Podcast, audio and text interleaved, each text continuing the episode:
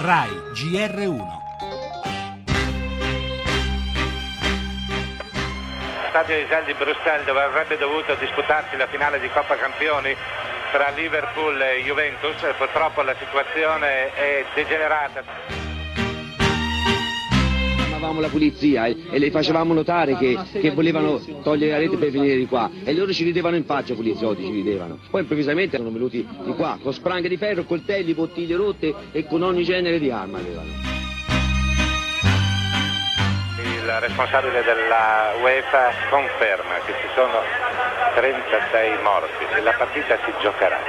Voglio trovare un senso a questa sera Dicevo fra me e me, sono venuto a Bruxelles per morire, per vedere una partita. Un senso non ce l'ha.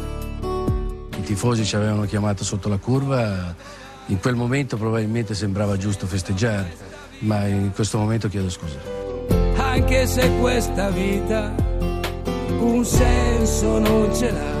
Non è cambiato niente, il calcio è, purtroppo sarà sempre così e se non prenderemo dei provvedimenti veramente forti non, non ci sarà mai un rimedio.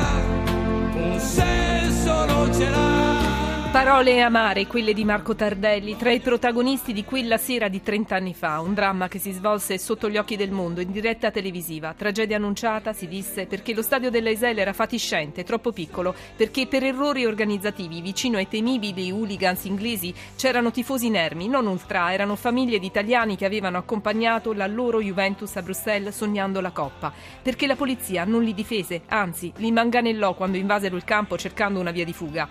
La vittima più giovane giovane era un ragazzo di 12 anni. Il calcio perse la sua innocenza quella sera, si disse dopo che era stato deciso di farla giocare quella assurda finale con il Liverpool, dopo l'assurdo rigore di Platini, dopo gli assurdi festeggiamenti dei giocatori, persino sotto la curva della tragedia. Morirono in 39. Da allora il calcio violento è un lontano, seppur terribile, ricordo per gli inglesi. Per noi è ancora una realtà.